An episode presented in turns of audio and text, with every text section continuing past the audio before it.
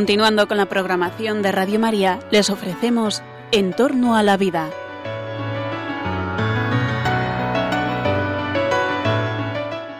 Es un espacio dirigido por José Carlos Avellán y Jesús San Román.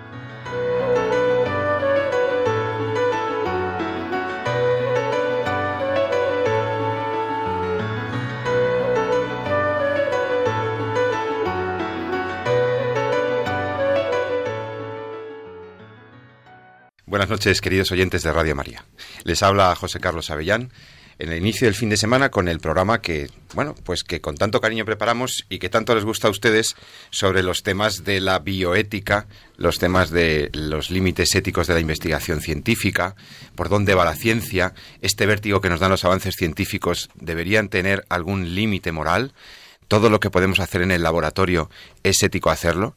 Y junto a eso, por su dimensión social, los problemas de la bioética tienen una trascendencia jurídica, porque al final las cuestiones que tienen que ver con la vida y con su protección y su garantía pues se trasladan al legislador, se trasladan a los programas políticos y estamos en época ya preelectoral total y esto se nota en todos los ámbitos de, la vida, de las informaciones, de los debates públicos y por eso hoy tenemos temas de actualidad que están en las lindes de lo social, de lo moral y de lo legal.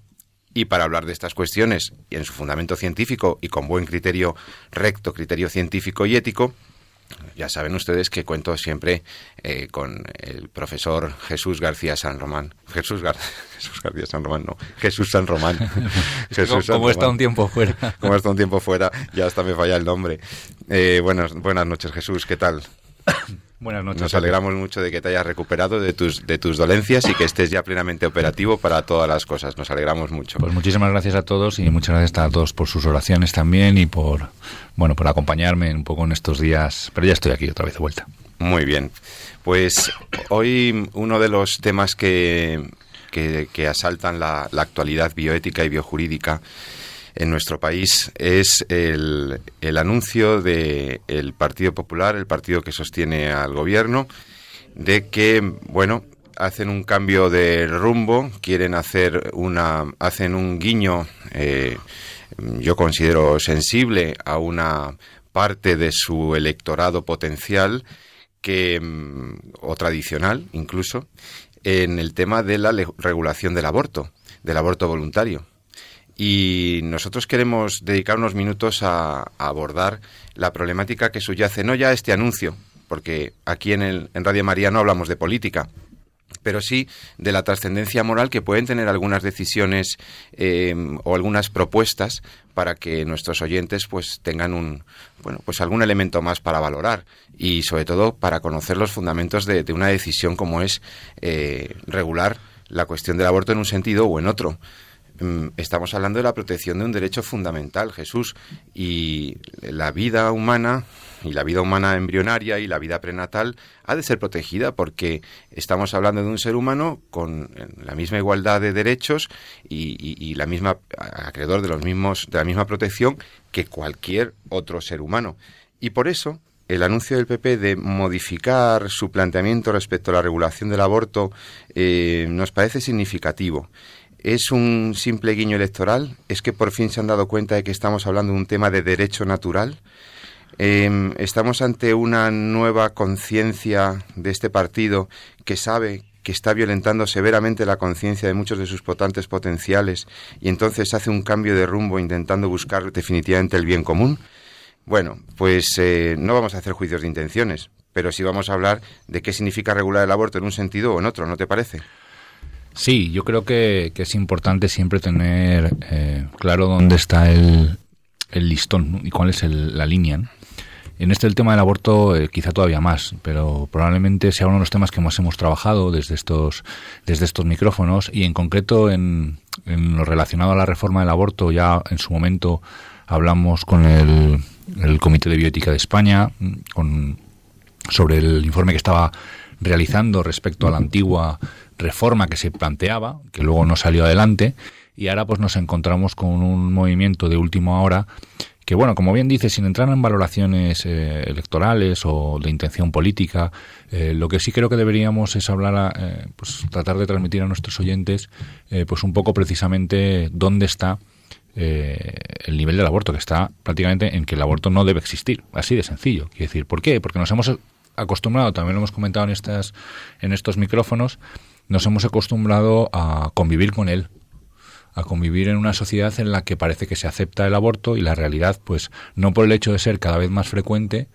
eh, eso la hace moralmente lícita o moralmente ética. ¿no? El aborto es un crimen abominable, eh, haya uno o haya 110.000, porque siempre supone la, el asesinato, la muerte de un ser humano, eh, un ser humano vulnerable, un ser humano que está en el, en el interior del útero de su madre. No es una cuestión de elección de la posibilidad de ser madre o no ser madre. Uno ya, una ya es madre cuando está embarazada, porque ya lleva a su hijo dentro. Esto salía hoy en, hace unos días, perdón, en el, en el periódico.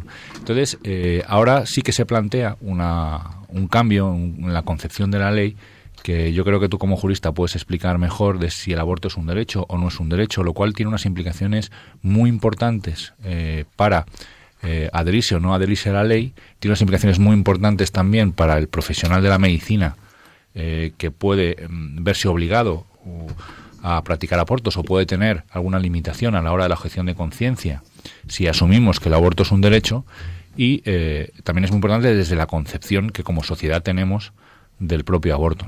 Pero sí creo que hay que dejar claro y hay que, mm, y hay que siempre tener la luz de que independientemente de que la ley establezca si es un derecho o no es un derecho, eso no hace que el aborto sea bueno. Esto es importante. ¿no? Entonces, el aborto siempre, siempre es el asesinato de un ser humano indefenso, ¿no? de un proyecto de ser humano, no de un ser humano en potencia, no de algo que se va a convertir en una persona, ¿no? sino de uno de nosotros, uno de los nuestros, solo que eh, en, en ese momento en el que eh, muere está en el interior de su madre, en el interior del, del útero, eso ya lo ha dicho la biología, lo ha dicho la ciencia, Muchísimas veces estamos ante un individuo de la especie humana y por tanto una persona. Y eh, pues el, buscar deliberadamente su muerte pues corresponde pues a, un homicidio o un asesinato, como queramos llamarlo desde el punto de vista jurídico, que ahora mismo lo llamamos aborto. ¿no? Y eh, esa idea nos tiene que quedar siempre clara. ¿no? respetando ese punto de vista, partiendo de ese punto de vista, bueno, vamos a analizar o vamos a tratar de, de, analizar cuál es la diferencia entre si se considera el aborto un derecho o no se considera un derecho. Pero yo quiero dejarlo claro, porque si no hablamos, y lo hemos comentado también de estos micrófonos, podemos acabar en lo que llamamos el positivismo jurídico, es decir, entendiendo que aquello que está regulado por la ley, el hecho de ser legal, hace que sea éticamente aceptable o hace que sea bueno. Y no necesariamente es así. Y no es así. Quiere decir, cualquier ley del aborto es una ley por naturaleza injusta. Y por tanto es una ley que habría que tratar de erradicar y había que tratar de abolir, que había que tratar de derogar. A veces uno no puede porque no tiene las herramientas ni las capacidades que hacerla y lo que uno trata es de eh, por lo menos arrimar el asco a su sardina. Pero eh, siempre dejando claro que, que ninguna ley del aborto la considera un derecho, sea de plazos, sea de aborto libre, eh, puede justificar el hecho de que nosotros podamos deliberadamente eliminar o matar a, un, a uno de nosotros, a uno de los nuestros. Claro, es que esta cuestión del, de la configuración legal de la permisión del aborto, ¿no? de la autorización de, que una madre, con la ayuda de un, de un médico o sin ella, eh, pueda acabar con la vida de su, de su hijo mientras está en el vientre. Este, este pretendido derecho que, que incluyó como tal, por primera vez en nuestra historia, eh, la ley ha ido, eh, en la anterior legislatura, se fundamenta en dos, en dos planteamientos erróneos. En primer lugar, se, fundamenta en una errónea concepción de la autonomía de la mujer y de la, libertad de las personas. Eh, creo que aquí hay un equívoco muy grande. La libertad no puede contener como, objeto de su, de su desarrollo eh, un injusto radical. Es decir, no somos libres para, para, hacer ciertas cosas. Y la autonomía no es la libertad y la capacidad de maniobra que tiene una persona no convierte sus actos necesariamente en actos libres. ¿Por qué? Porque si esos actos libres no están conectados con la verdad, pues entonces no son verdaderamente actos libres. Por lo tanto, la primera reflexión que luego podemos ampliar, si acaso, es entender que esto no es un problema de autonomía de la mujer, porque en todo caso sería una autonomía malentendida. Claro que la mujer es autónoma, claro que la mujer tiene una capacidad para decidir como cualquier otro ser humano, pero esa capacidad decisional tiene unos límites. No es absoluta. Y por tanto ese es un primer criterio. Y para mí otro, otro elemento fundamental en este tema de la regulación del aborto es la posición que se tome respecto a otro asunto también filosófico, si quieres, o, de fondo, que es qué estatuto, qué estatuto, tú lo has insinuado también en tu primera intervención, qué estatuto, qué consideración cómo concebimos eh, y contemplamos al concebido y no nacido. ¿Qué estatuto ontológico y por lo mismo moral le corresponde al concebido y no nacido? Esto del estatuto del embrión humano es una de las claves fundamentales para luego la regulación, porque no es lo mismo eh, si lo que tengo delante es una cosa que si es un animal, que si es una persona. Y el derecho lo va a tratar de diversa manera. Y lo va a proteger de diversa manera, porque su, modo de ser es distinto. No es lo mismo pegarle una patada a, la pata de esta mesa que nos acoge aquí en los micrófonos de Radio María, que estaría muy feo dar una patada a una mesa, porque no hay por qué. Pero la trascendencia moral es bien distinta que si le doy una patada al doctor San Román. Que, que, esto ya. Entonces, hombre, eh, ¿por qué? Porque el destinatario de la acción moral es un sujeto humano, es una persona. Y por tanto, por su dignidad y su cualidad ontológica es distinta. Por lo tanto, en el debate del aborto, más allá de que, se considera el feto persona o no, eh, que esta es otra consideración filosófica que ha traído muchas diatribas y controversias, creo que es fundamental entender que cuando tengo un ser humano, independientemente de su momento de desarrollo biológico, lo que tengo es un individuo de la especie humana acreedor de un respeto incondicional. Y ese es el estatuto que merece cualquier ser humano. Me da igual si lo llamas persona, si lo llamas sujeto de derechos o si todavía no le llamas sujeto de derechos con plena personalidad jurídica. Tienes un sujeto humano acreedor de un respeto. Este es el nasciturus, ¿no? del que se habla. El nasciturus, que es una palabreja latina, el, el participio pasado de nascor, de nacer, el que ha de nacer. El que ha de nacer. Entonces, estas dos consideraciones, la consideración o la prevalencia que se otorga a la autonomía de la mujer y el estatuto y por tanto la consideración que merece el concebido no nacido, es lo que está, son los ejes de la decisión legislativa que ahora se intenta modificar. Yo creo que dependiendo de cómo contemplamos al ser humano y dependiendo del alcance que reconocemos a la autonomía de la mujer, tendremos una regulación u otra.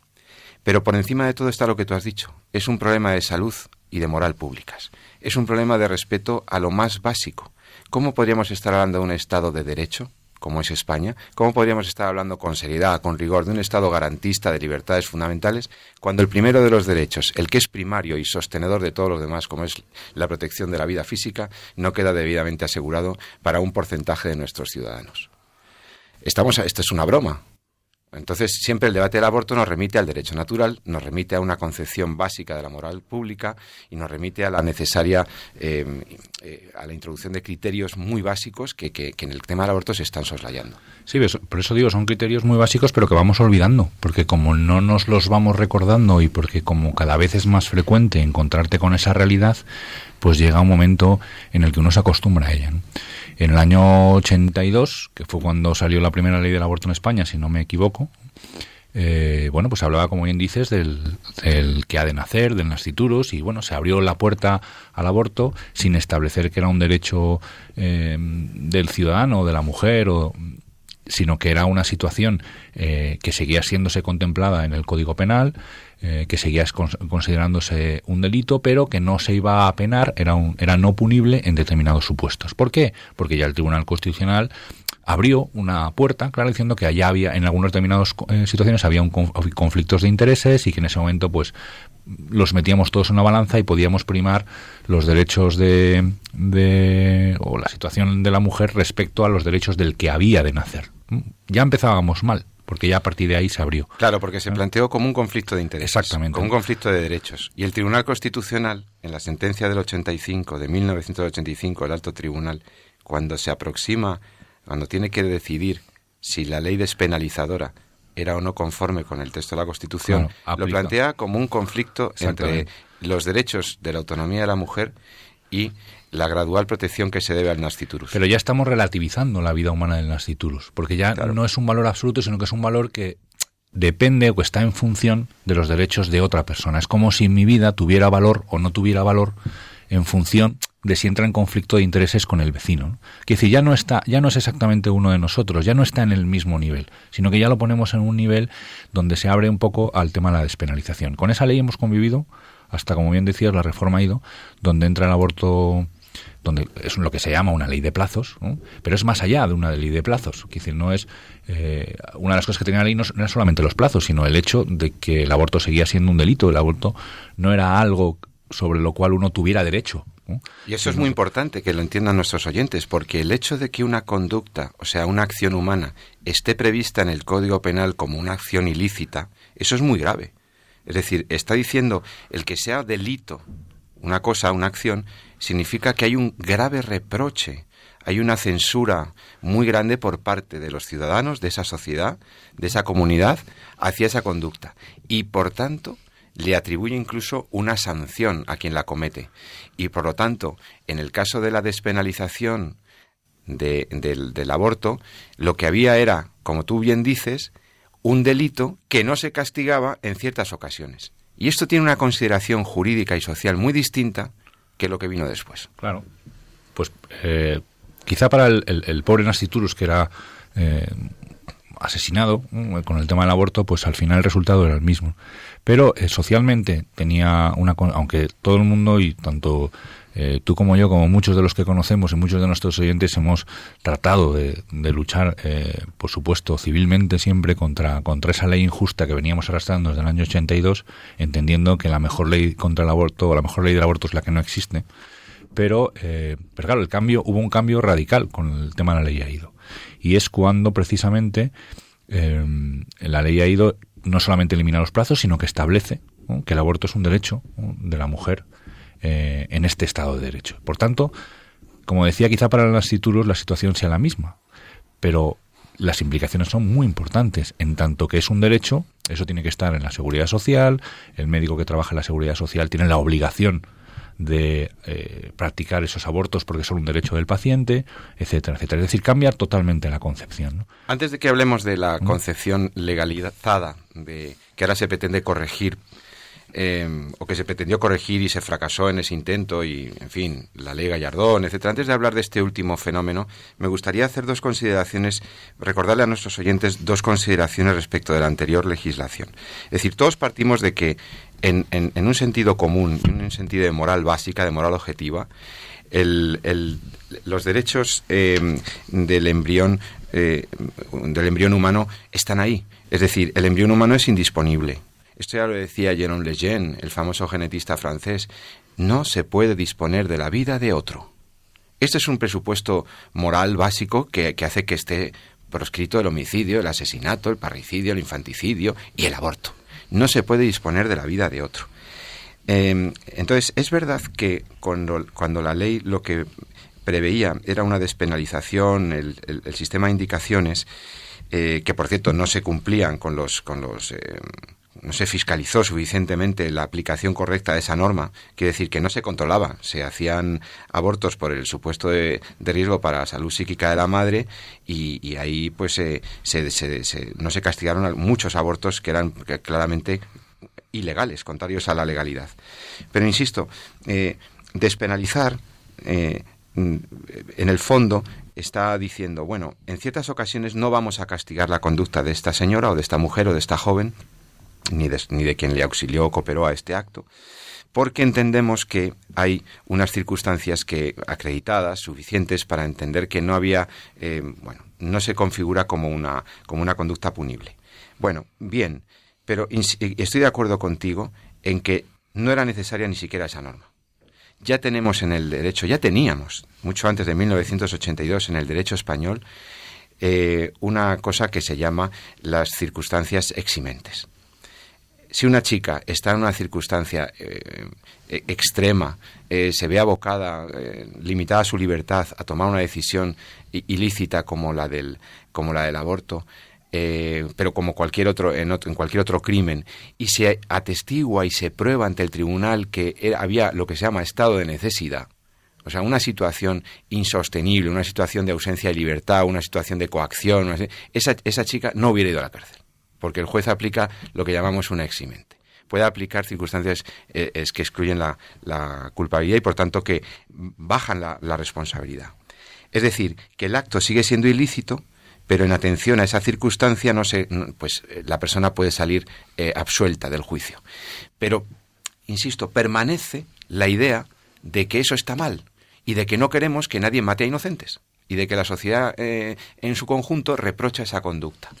Claro, eh, ¿qué, ocurrió? Que en España, influidos por la doctrina norteamericana, la famosa sentencia Roe versus Wade en los años 70 del Tribunal Supremo Federal de los Estados Unidos, que vino a decir que el legislador no podía entrometerse, en, digamos, en las decisiones que tienen que ver en ese ámbito sacrosanto doméstico y es esa privacidad del útero materno, ¿no? que el Estado no podía entrar a regular eso, dejó y exaltó la autonomía de la mujer y a favor de un feminismo malentendido, se fomenta la capacidad de decidir de la mujer hasta un límite extremo y se sobrepasa lo razonable y se dice que esa capacidad decisional podría comportar la decisión excesiva sobre la vida del feto. Claro, este es el problema. Mm, nos hemos pasado de rosca intentando respetar los derechos de la mujer que están ahí y que hay que contemplarlos y que hay que regularlos, eso había que equilibrarlo con el respeto a la vida del no nacido. Está claro, si es que eh, lo que, fijaros que la, antigua reforma esta que se pretendía hacer, más que antigua, nunca llegó a, existir, pero sin la que se pretendía hacer... un proyecto... Sí, el proyecto de reforma que hemos estado comentando aquí y que motivó la dimisión del ministro Gallardón, era tratar de volver a, una ley como la que teníamos antes, una ley eh, en las cuales despenalizadora, mediante unos supuestos, eh, bueno, que yo no comparto en ningún momento, está, todo el mundo conoce mi opinión, yo creo que como insisto en que eh, nunca se puede legitimar la destrucción de la vida de un inocente, como dijo Juan Pablo II cuando éramos jóvenes todos en, en, la castellana, con esa fuerza que tenía él cuando hablaba eh, para todos los, los que estábamos allí en la misa de las familias, en la, en la castellana, entonces no hay conflicto de intereses que valga a la hora de decidir eh, la muerte de un inocente. Pero bueno, esta ley por lo menos trataba de volver anteriormente ahí, ya la comentábamos un poco en este programa, y eso se echó para atrás. Dejando o tratando de simplemente llevar el debate al, al hecho de si una menor de edad podría abortar o podría no abortar con el consentimiento de sus padres. Pero eso claro, no es del todo insuficiente porque lo que hace es trasladar la titularidad del derecho. Quiere decir, si la menor no puede, abortar, no puede abortar. su capacidad decisional. entonces al final quien tiene que decir son los padres. esa decisión. Pero la concepción de lo que es el aborto sigue existiendo. Entonces, para mucha gente, eh, pues de buena voluntad y con mejor formación de conciencia dentro del Partido Popular, pues esto es del todo insuficiente. Y ahora, pues como podéis ver en los medios de comunicación, pues se ha planteado el conflicto de, bueno, pues que hay gente que en conciencia eh, pues no puede votar una ley que se reconoce al aborto como un derecho. Claro. Y, esto es que es así, quiere decir, hay una obligación moral de eh, resistirte a las leyes injustas. Y el aborto es sin duda una ley injusta. Y ahí hay un problema. Y tendrá que ver el Partido Popular cómo lo soluciona. Pero fíjate, Jesús, me parece importante lo que has dicho que Juan Pablo II Em, aludía a la, a la pues eso a, la imposibilidad moral de aceptar un crimen eh, pues tan grave no tan horrendo no em, pero el Concilio Vaticano II. El Vaticano y Evangelium Vitae y, toda la doctrina de los papas. O sea, ahí ha sido inequívoca. Años, la tradición eh, del magisterio de la Iglesia ha sido inequívoca. igual que en alguna otra cosa ha podido tener matizaciones a lo largo de la historia, en cuestiones morales básicas que tienen que ver con el derecho natural, la Iglesia no se mueve. La Iglesia ha mantenido un criterio sostenido, coherente, durante siglos sobre este tema. Y ahí estoy convencido de que la Iglesia no se va a mover. Pero fíjate, nuestro argumento, eh, y yo creo que en nuestro, diálogo con las personas que defienden los derechos de la mujer y con la gente que nos habla de que, hombre, yo no abortaría, pero ¿por qué otro no aborta? Eh, en fin, tenemos que dar una salida a esas personas. Hay que, em, hay que acercarse eh, abandonando el, o, más bien dejando por un momento de lado el argumento de que lo ha dicho el Papa. Porque esto no es una cuestión papal, ideológica o religiosa. Ni siquiera es una cuestión de los médicos. Es una cuestión profundamente moral que tiene que ver con la concepción misma que tenemos sobre nosotros mismos, sobre los seres humanos. No es una cuestión religiosa. La oposición a una ley permisiva del aborto es una cuestión de, lesa humanidad, es una cuestión de, de moral básica, de moral objetiva, de derechos naturales. Estamos hablando de que si deja de ser delito y se pretende convertirlo en un derecho, esto es un artificio jurídico que no se sostiene. Y no se sostiene porque no puede haber un derecho que tenga por objeto la vida de otro. Está claro. Es decir, es que esto, para un, catedrático de Derecho Penal, yo he escuchado a varios catedráticos de penal, ¿eh? que, hablan en el máster de bioética, etcétera, aquí en Madrid, etcétera. No tiene sostén jurídico la idea de que se pueda eh, no ya autorizar, sino convertir en un derecho la disponibilidad sobre la vida de otro ser humano. Porque la vida de otro ser humano, su integridad, no puede ser objeto de un derecho. Esto lo decíamos también cuando hablábamos de la reproducción asistida, que, no, existe el derecho a educar a los hijos, existe derecho a ejercer la maternidad y a educar a los hijos conforme a las propias condiciones, pero no existe el derecho al hijo o el derecho sobre el hijo.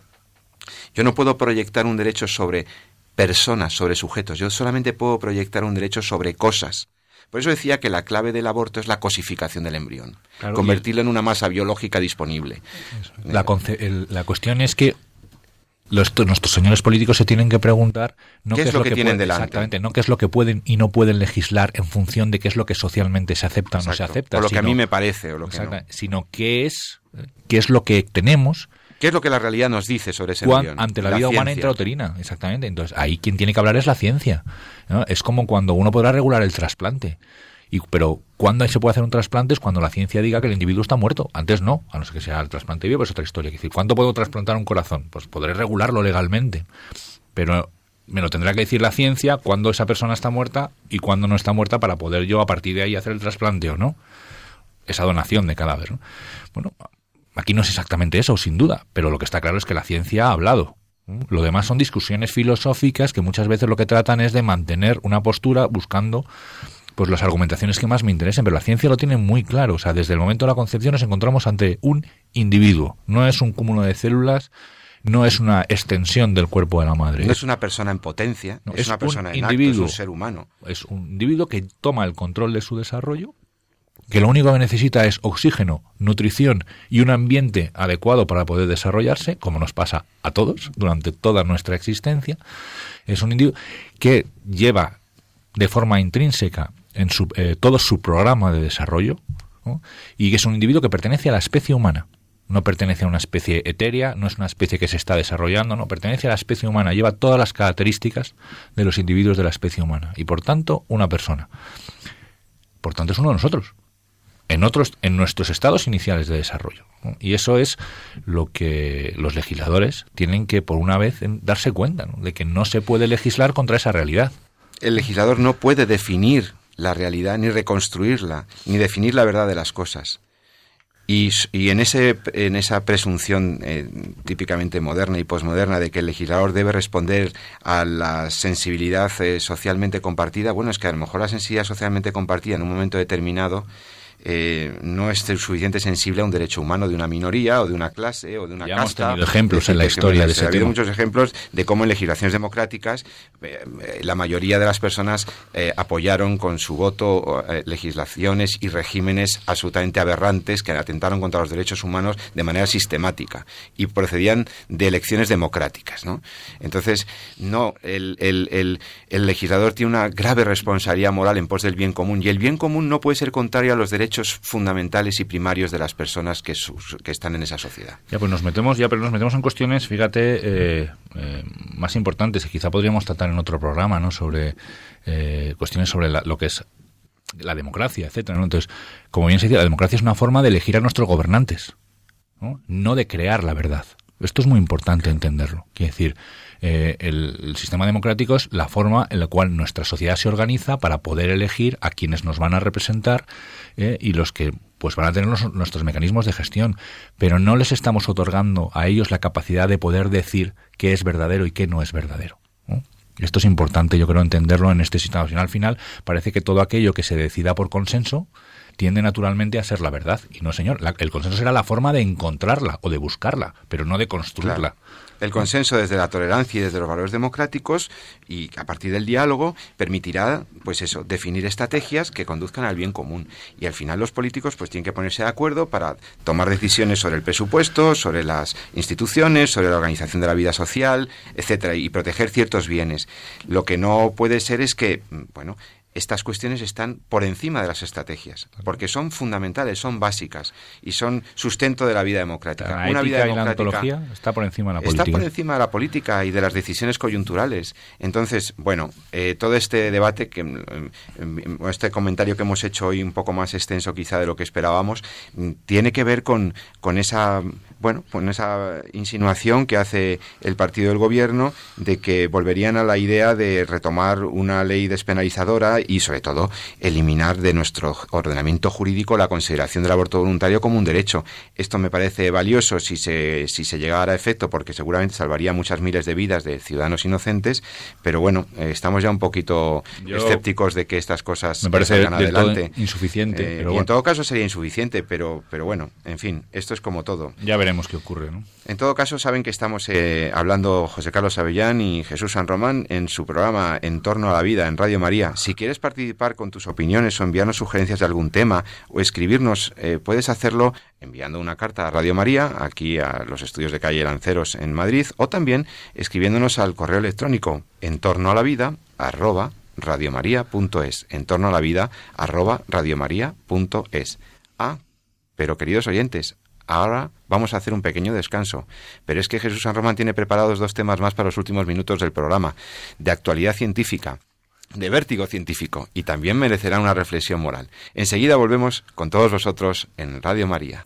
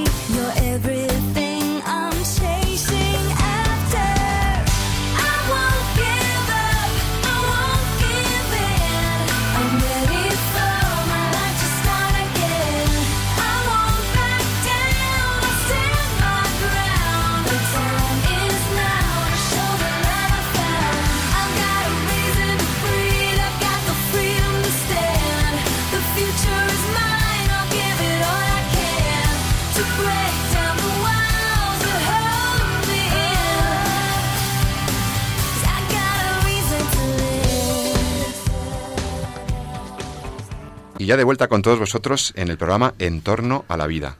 Estamos tratando los temas de la actualidad biomédica a la luz de la moral. Estamos viendo qué es lo que podemos hacer de todas esas cosas biotecnológicas que ahora eh, pues tenemos a, nuestra, a nuestro alcance, ¿no? ¿Qué es lo que moralmente es aceptable y lo que no? Durante la primera parte de nuestro programa hemos querido dejar claro que despenalizar una conducta como el aborto no es lo mismo que legalizar el aborto y convertirlo en un derecho. Esto último es mucho más grave, social, moral, jurídicamente, desde luego y que bueno toda reforma que vaya en la en la vía de limitar el sacrificio genocida de tantos inocentes pues está bien pero Em, nosotros queremos avanzar algunas otras cuestiones que están relacionadas también con los avances biomédicos. Y el doctor San Román tenía una noticia que quería comentarnos, o algún dato. Sí, bueno, yo creo es que siempre es bueno ser, también contar las cosas positivas, ¿no? Que vamos, que va alcanzando un poquito la, eh, la, sociedad, ¿no? La tecnología, decir, no, a veces parece, puede parecer un poquito que, es que uno le da miedo a la tecnología porque lo que, a, donde nos lleva siempre son cosas que tienen eh, pues una cantidad importante de reproches éticos y no es verdad. Quiero decir, hemos hemos avanzado un montón, la medicina ha avanzado muchísimo y, las cosas pues cuando se hacen bien, pues afortunadamente pasito a pasito van saliendo bien. Entonces en estos días en los que he estado un poquito más de, eh, de baja, pues he estado leyendo cosas que tenía que tenía atrasadas y que me apetecía que me apetecía has podido leer, has podido leer, qué maravilla. Oye, dentro de tu dolencia, pero oye, qué bueno que que, hayas podido dedicar tiempo a eso. Sí, sí. Y entonces ahí ha caído en, mis manos pues un, un, ejemplar de la, de la revista Nature, que es una de las Nature Medicine, que es una de las de las revistas más eh, prestigiosas desde lo que es la investigación científica para que nuestros oyentes pues lo conozcan hay muchísimas revistas científicas eh, entonces eh, los investigadores pues publican sus sus hallazgos o sus descubrimientos en este tipo de revistas. Y en las revistas pues el prestigio de las revistas por así decirlo se valora en función del impacto que tienen sus artículos cómo se mide el impacto que tienen sus artículos pues en función de cuando una revista publica un artículo pues cómo se cita ese artículo en otras revistas eh, si ese artículo pasa a ser de referencia eh, para otras publicaciones científicas, etcétera, lo que llamamos impacto del, artículo. Pues una de las revistas de mayor impacto es el Nature, que es eh, pues publicar allí, pues supone que tu artículo pues va a ser leído y citado en muchísimas partes del mundo, eso luego se mide y es lo que conocemos como el factor de impacto de la revista. Bien, pues generalmente el Nature suele sacar al, a final de año pues un artículo sobre los avances más importantes científicos que se consideran en la historia de ese en la historia científica ese año en concreto. Pues en, en, el 2014 pues acaban también a final de año, allá por, por diciembre me parece que era el, el número, un poco pues los, los datos más, los artículos más relevantes o los, eh, los que ellos consideran que podían ser los descubrimientos más relevantes en la historia de, de ese año, historia científica de ese año. Para mi sorpresa sacan cuatro relacionados con, terapia celular, que ahora un poquito explicaré en qué consiste. Eh, terapia celular que tiene que ver con las células madre y, precisamente son células madre que son células madre adultas o células madre eh, eh IPS, que son las, inducidas, que trataré un poquito de explicar. Es decir, el tema de las células madre va adelante, continúa eh, su desarrollo y continúa en una línea que, que es éticamente muy aceptable ese vamos dejando atrás o vamos eh, hay gente que sigue en esa línea empeñada pero afortunadamente vamos dejando atrás cada vez va quedando más de lado el tema de la utilización de células madre embrionarias que tanto nos ha hecho hablar y tanto nos ha nos ha llevado a estos quebradores de cabeza porque supone la destrucción la creación de un, de un ser humano en laboratorio con el único objetivo de eh, que sea una fuente de células madre que luego voy a utilizar para otros eh, otras investigaciones y que lleva el resultado de la muerte del embrión. Esas son las células madre embrionarias. Pero, eh, como bien hemos comentado en otros programas, algunos investigadores, sobre la base de la incapacidad de poder trabajar en una línea que llevase a la destrucción de la vida humana o a la manipulación del embrión, pues generaron otras formas de encontrar o de obtener células madre. Buscaron alternativas que, además de ser biotecnológicamente útiles, fueran éticamente aceptables. ¿Qué alternativas hay? La utilización de células que hay en nuestro propio organismo, que son células madre, que ya están, quizá no son tan, no, no son capaces de dar todas las líneas o todos los linajes que pueda dar una célula madre menos especializada o más eh, precoz en el desarrollo, pero sí algunas y es ver un poco que esas líneas eh, hasta dónde pueden servirnos para tratamientos. Y luego otro investigador, que es el que comentábamos en algún otro programa, Yamanaka, que tuvo el premio Nobel en el 2012 y que este pues eh, encontró la forma de obtener líneas muy precoces en el desarrollo para el tratamiento celular sin tener que utilizar embriones. O sea, encontró Yamanaka la fórmula de utilizar células que ayudan a curar cosas, Exactamente. células que ya están en el organismo, o sea que no hay que recurrir a embriones, y con un determinado eh, tratamiento científico tecnológico se convierten en herramientas útiles para curar enfermedades. Claro, y esto lo que te, mantiene o te preserva el potencial terapéutico de las células madre, pero evita todas las complicaciones éticas que lleva la utilización de embriones. Quedaba por saber, quedaba por demostrar si esto nos iba a llevar a algún lado, si este tipo de células que uno es capaz de obtener en el laboratorio, pues pueden ser eh, útiles desde el punto de vista clínico, ¿no? Empiezan a surgir ensayos clínicos. Hay algunos que todavía no, no, estaban recogidos en este artículo porque todavía están en marcha, pero se están utilizando ya en la ceguera y están dando muy buenos resultados, en algunas patologías en concreto de degeneración de, los sí, sí, la degeneración macular y no sé qué. Sí, sí. ¿Qué es lo que sale en este artículo? Salen fundamentalmente cuatro publicaciones que se hacen en el año 2014. Dos tienen que ver con el tema de las células relacionadas con la médula ósea, lo que llamamos células madre hematopoyéticas, es decir, cómo eh, utilizando células madre adultas o células madre inducidas eh, somos capaces de generar nuevas células para la sangre, lo cual puede tener un, impacto enorme en el tratamiento de las leucemias, los cánceres de sangre que decimos, los cánceres hematológicos, leucemias, linfomas, etcétera. Y los otros dos tienen que ver con eh, la generación de células, eh, un tipo de células muy concreto que son las células de los islotes, las células beta de los islotes pancreáticos, que son las células encargadas de la producción de insulina.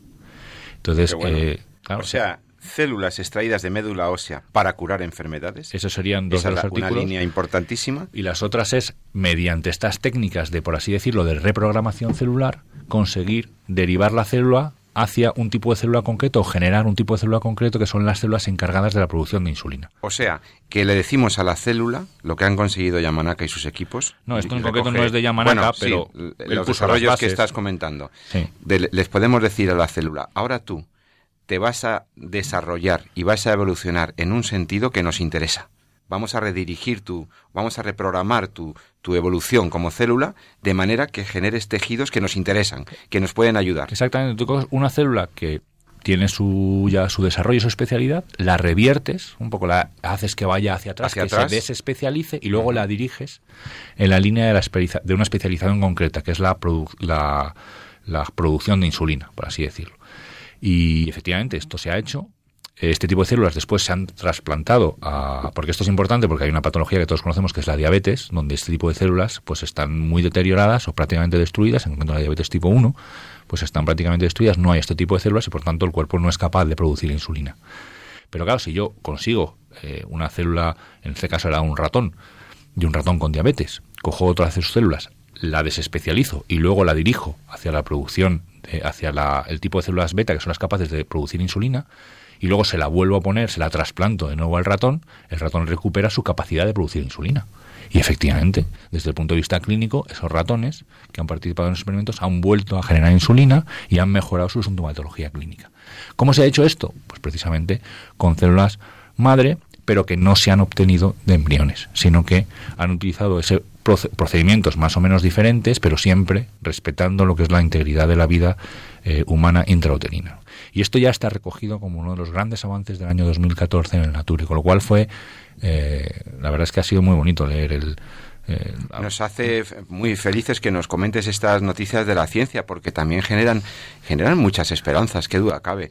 Y además ver que hay científicos que son capaces de desarrollar líneas de investigación, de empezar trabajos muy serios, muy rigurosos, pues utilizando estas células troncales, estas células madre que decimos coloquialmente, en un sentido y de una manera que no atenta contra la dignidad del hombre y que es una eh, bueno, pues es una investigación plenamente coherente con la ética. No hay ninguna, no hay ninguna reserva en principio. ¿Qué es lo bonito de todo esto? Pues eh, primero, el, científicamente es un eh, bueno, estamos a las entrando ya en las puertas de, de poder ofrecer tratamientos mucho más, mucho más definitivos en patologías que son muy importantes mm. como la diabetes, etcétera. Desde el punto de vista clínico, pues los resultados y científico, pues los resultados son muy impactantes. ¿no?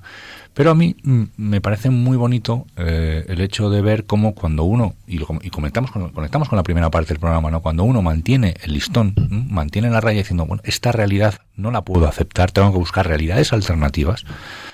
Y no por el hecho de que sea ya se sabe, porque todo el mundo ya parece que soy el único, el que está fuera de corriente, el que me niego a la utilización de células madre embrionarias, esto ya es eh, una guerra perdida, hay que aceptarlo como tal, miramos para otro lado, que es lo que ha pasado un poquito con el aborto estos últimos años. Y lo que ha pasado en España con las células madre también, porque España seguía apostando cierta... Eh, Parece que es que como es lo más novedoso, pues hay que estar ahí y la ley de investigación biomédica es un retroceso enorme en, en, este tema y, y bueno, y uno va, sin embargo, pues otros grupos, por los motivos que sean, unos más éticos, otros menos, pero sí. Otros más prácticos, otros parece que son más útiles desde el punto de vista más manejables, más, más, lábiles, más manejables. Pero afortunadamente, bueno, mantienes ahí, yo me gusta concretar el, ejemplo de Yamanaka, que él lo dijo muy claro, dijo, él, hay que buscar otra alternativa, que no podemos seguir trabajando con embriones, no se parece, no se diferencia mucho de cómo debieron ser mis hijas cuando eran al principio, entonces buscó otras alternativas,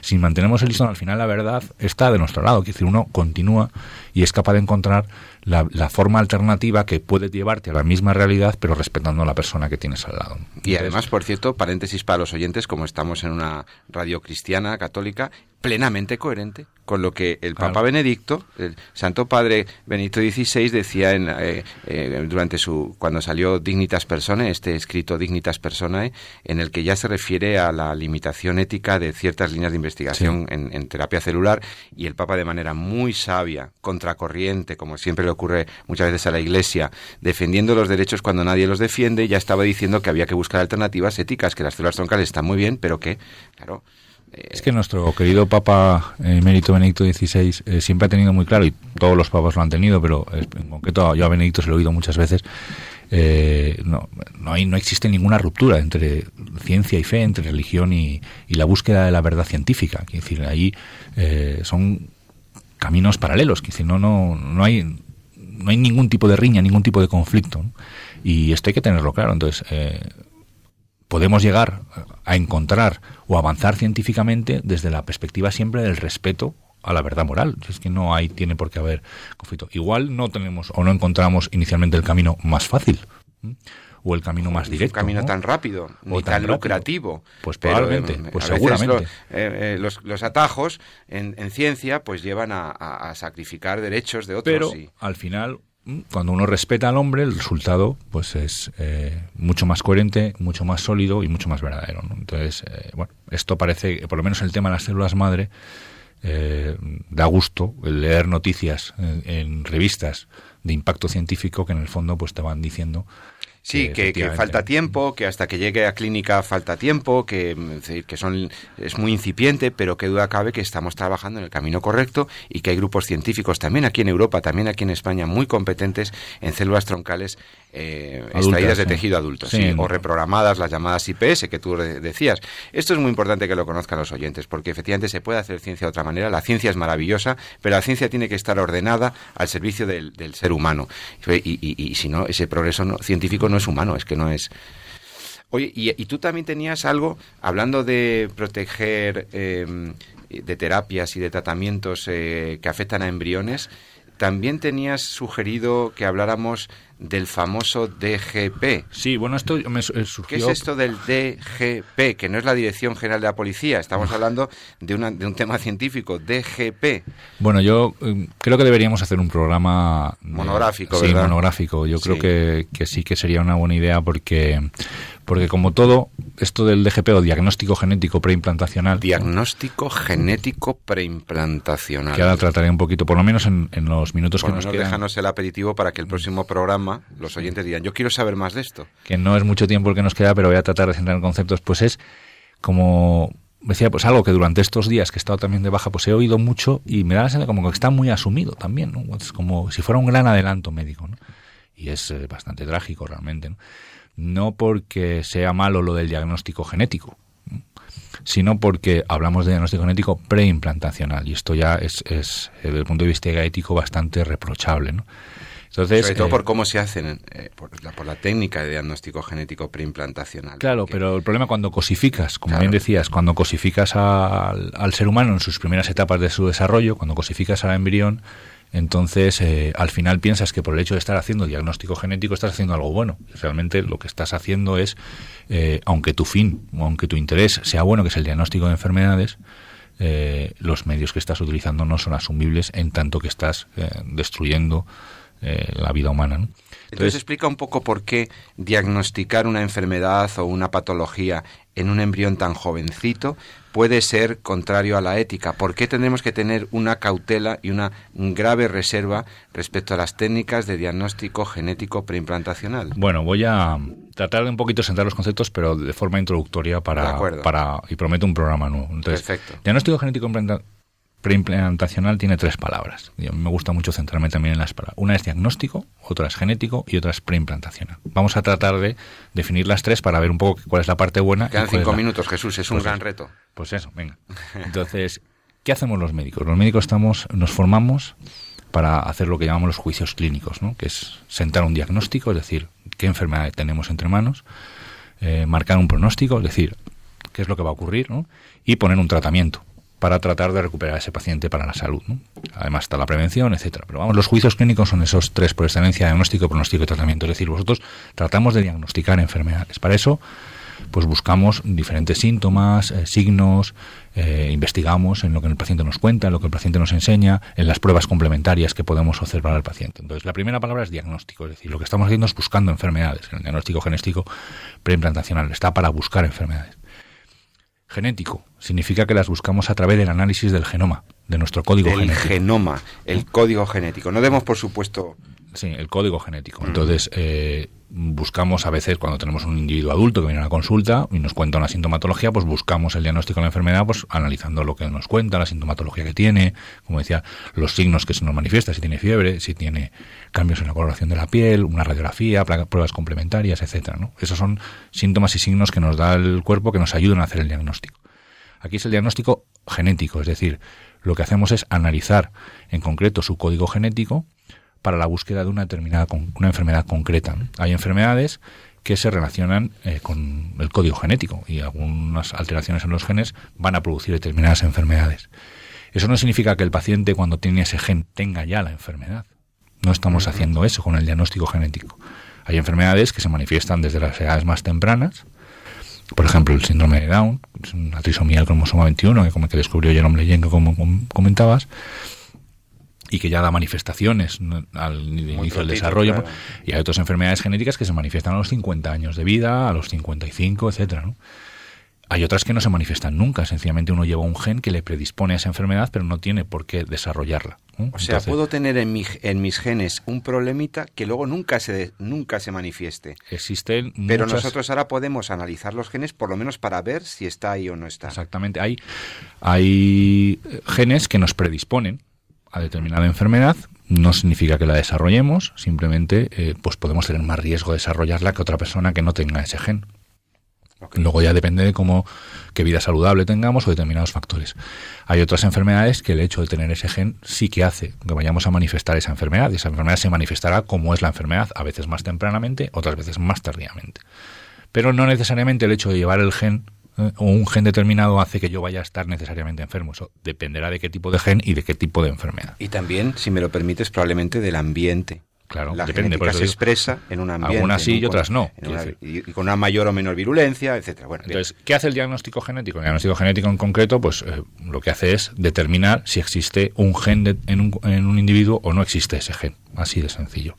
Generalmente los genes que se buscan en el diagnóstico genético preimplantacional no son genes que te pongan en riesgo de presentar una, enfermedad, sino que van asociado eh, muchas veces a, una enfermedad concreta. ¿no? vamos a entrar aquí en enfermedades eh, concretas, pero vamos, es un poquito para sentar las bases. Con lo cual, cuando yo hago diagnóstico genético, lo que miro es el genoma de una persona para ver si lleva ese gen y poder aconsejarla eh, adecuadamente en relación a la enfermedad que puede padecer en el futuro o que va a desarrollar en el futuro o lo que sea. Hasta ahí bien que si estamos haciendo un diagnóstico genético, es decir, estamos tratando de adelantarnos a la presencia de una enfermedad en pro en bien del bien del paciente, ¿no? Es decir, mire, pues, pues tenga usted cuidado por, lo que sea, o esto va a pasar, o etcétera, ¿no? Porque pues su código genético lleva esta esta peculiaridad y por tanto pues tiene usted o este riesgo o tiene usted esta certeza o esta posibilidad de desarrollar esta enfermedad o de transmitirla a sus hijos, etcétera. Esto se llama diagnóstico genético, es decir, igual que utilizo otras pruebas. Es una analítica, es un screening, es una forma exacto, es una búsqueda de, de estos riesgos. ¿Qué pasa con la tercera palabra? Preimplantacional. Que lo que está haciendo es que yo lo que haga es determinar, primero, crear ese embrión por fecundación in vitro en el laboratorio.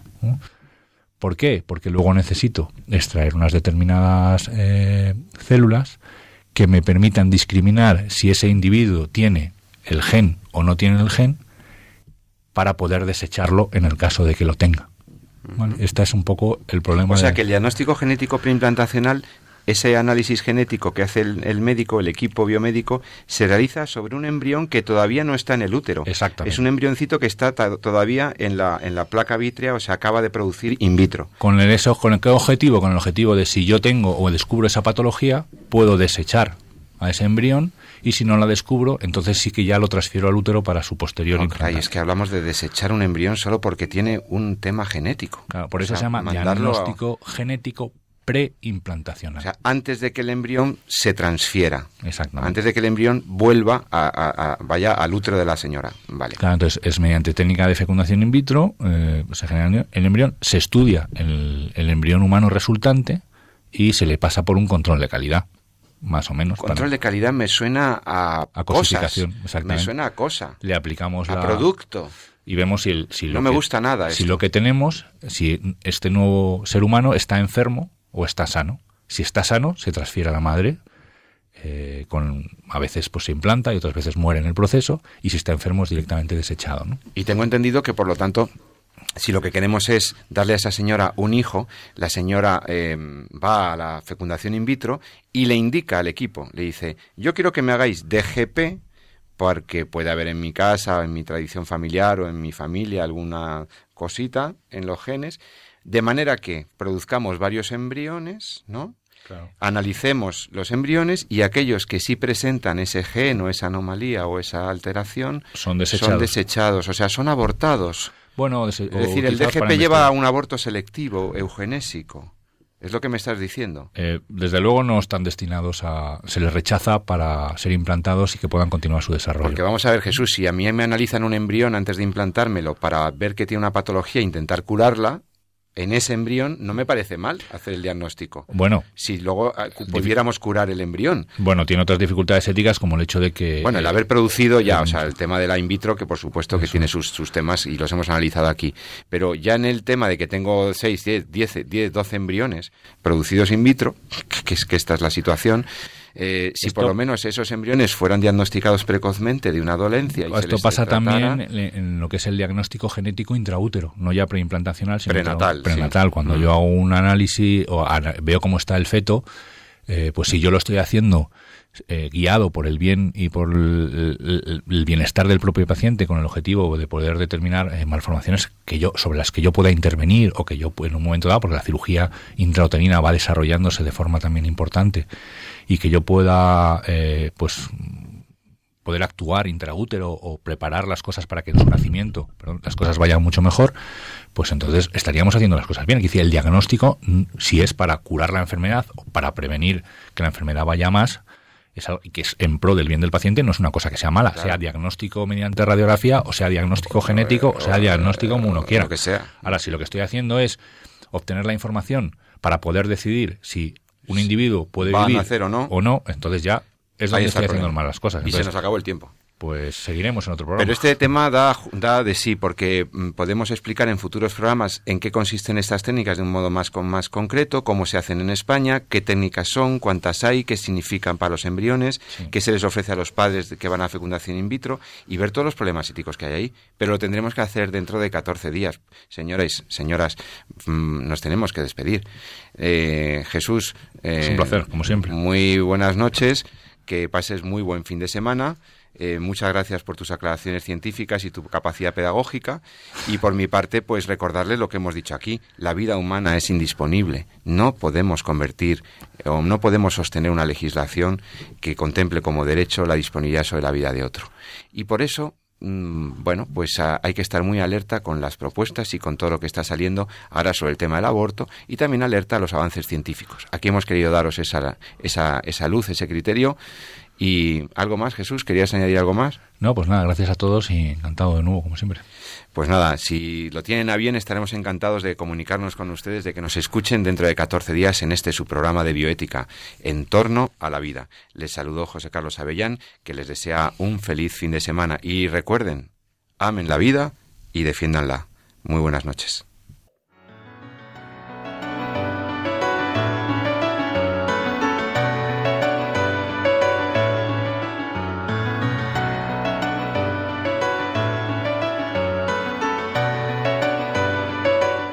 Han escuchado En torno a la vida con José Carlos Avellán y Jesús San Román.